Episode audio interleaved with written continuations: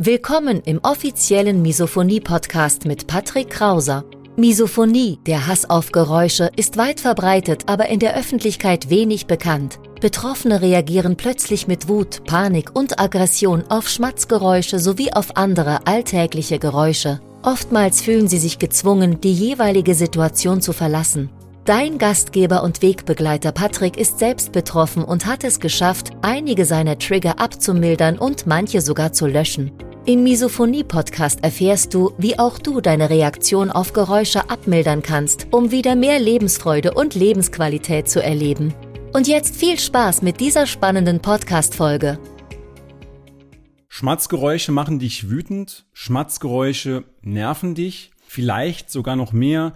Du musst den Raum verlassen, wenn du bestimmte alltägliche Geräusche auch neben dem Schmatzen hörst. Du wirst mit jedem weiteren Geräusch mehr und mehr wütend, aggressiv und irgendwann explodierst du vielleicht sogar. Du trittst über die Aggressionsschwelle. Wenn dem so ist, dann bist du hier genau richtig und damit herzlich willkommen auf dem YouTube-Kanal beziehungsweise im Podcast Schmatzleise, der Misophonie-Podcast.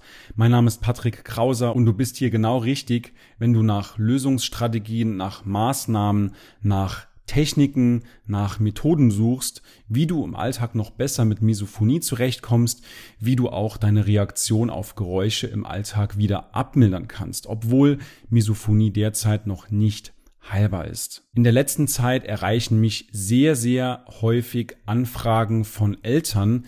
Ich spreche mit denen über die Misophonie ihrer Kinder und natürlich ist auch das Umfeld von Misophonie betroffen. Das bedeutet, nicht nur der Betroffene leidet extrem, sondern Familie, Freunde, Partner, Partnerin, aber auch Arbeitskollegen, für die kann es natürlich auch sehr, sehr schwierig sein, richtig mit deiner Misophonie umzugehen, weil es für uns alle erstmal noch etwas Neues ist. Für heute habe ich dir mal eine Geschichte aus meiner Kindheit mitgebracht, die ich mal vor längerer Zeit in meinem Newsletter verfasst habe.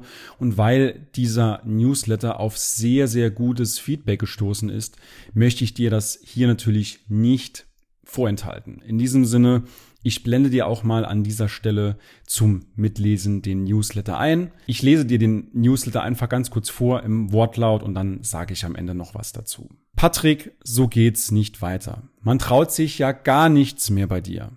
Die traurigen Worte einer Mutter. Meiner Mutter.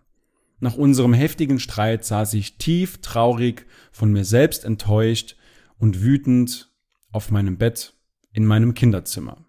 Krampfhaft versuchte ich mich mit Super Mario Kart auf dem Super Nintendo abzulenken, um mich endlich wieder zu beruhigen. Überall Scherben. Sinnbildlich. Mein Puls bei 190, Aggressionslevel bei 12 von 10. Es hatte gerade richtig gekracht. Und der Grund, wie so häufig, Misophonie. Egal wie oft ich sagte, dass mich bestimmte Geräusche störten, niemand verstand mich. Weder Mutter, Vater noch Schwester. Ignorier das Geräusch doch einfach oder halte das Geräusch doch einfach aus, du musst dich abhärten, waren nicht mehr als gut gemeinte Ratschläge. Ein Kampf gegen Windmühlen, diese energieraubenden Kriege gegen die Geräusche, die auslaugenden und hoffnungslosen Gespräche gegen meine Familie. Ich fühlte mich hilflos ausgeliefert, so wie meine Familie auch. Geändert hat sich jahrzehntelang nichts. Wir wussten zwar, dass ich sehr sensibel auf alltägliche Geräusche reagierte, als Kind war mir aber noch nicht bewusst, welchen negativen Einfluss mein Leid auf meine Familie hatte. Doch heute sind wir alle schlauer. Und retrospektiv betrachtet kann ich meine Familie heute total gut verstehen. Dass sie keinen Plan hatten, was mir hilft und wie sie mit mir umgehen sollten auch, dass sie wieder unbeschwert in meiner Nähe leben und existieren kann. 27 Jahre nach beschriebener Eskalation wurde mir bewusst, was meine Misophonie für meine Familie bedeutete. Wie sehr sie litt, wie sehr sie sich einschränkte, nur um mir gerecht zu werden. Wie schwer es für sie war, plötzlich mit meiner neuen Herausforderung umzugehen, um mir Frieden zu bescheren. Schließlich hat mich meine Familie ohne Misophonie gekauft. Was ich damit sagen will, hab Verständnis und gehe mit Geduld in Vorleistung. Auch Familie, Freunde, Partner und Arbeitskollegen müssen erst lernen, mit diesem neuen Umstand zurechtzukommen. Das war eine typische Geschichte aus dem Alltag eines Betroffenen, in dem Falle von mir. Und ich weiß aus sehr, sehr vielen Erfahrungsberichten von anderen Angehörigen, von Eltern, von Partnern, aber auch von Betroffenen selbst, dass das die bittere Realität ist im Alltag. Problem hierbei, speziell jetzt mal von der Essenssituation gesprochen, Essen ist für uns Menschen mehr als nur eine Nahrungsaufnahme, die dem Überleben dient. Für Familien ist das etwas sehr, sehr Intimes. Familien treffen sich, um sich abends nach der Arbeit, nach der Schule zu treffen und intime Gespräche zu führen, um sich auszutauschen, wie der Tag war, welche Probleme gab es, wie kann man gemeinsam mit irgendwelchen Problemen umgehen. Das alles ist Teil des Essens. Das bedeutet, das dient auch dem Beziehungsaufbau beziehungsweise dem Vertrauensaufbau, dieser Austausch von Geschichten, das Finden von Lösungen.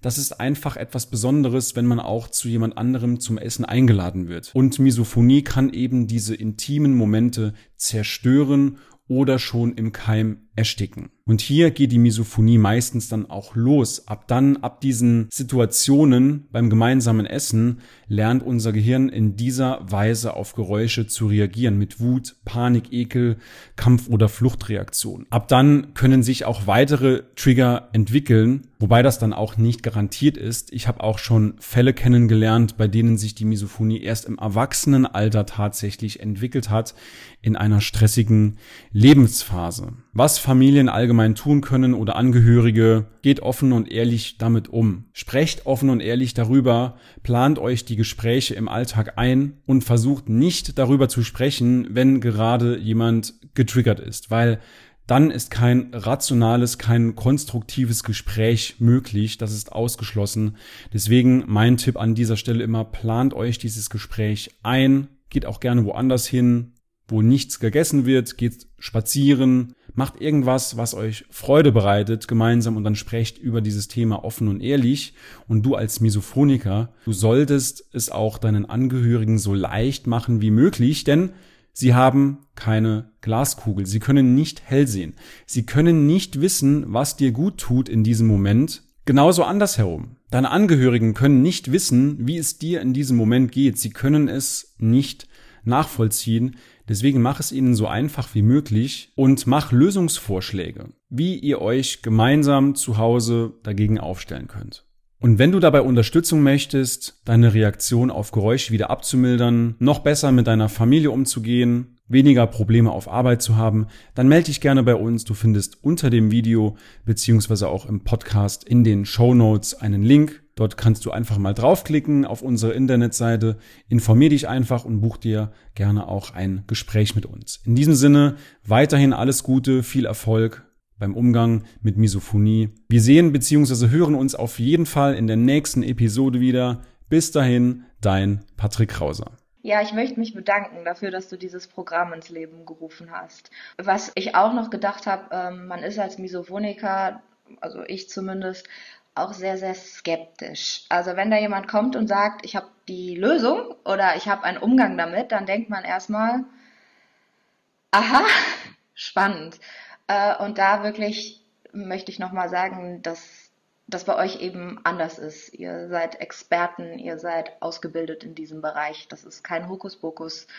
Ähm, das ist nicht, ihr seid jetzt nicht, ihr kommt nicht um die Ecke und versprecht die direkte Heilung, das ist absolut realistisch und seriös. Und ich glaube, das ist ähm, für Leute, die da noch hadern, ähm, eine wichtige Info, weil ich das Gefühl von mir kannte, dass ich mir nicht sicher war, dass, dass so nach dem Motto, das kann nicht sein, dass jemand eine Lösung für dieses Problem hat, äh, das ich seit 25 Jahren äh, irgendwie versuche zu bewältigen. ja, das wäre, glaube ich, noch wichtig.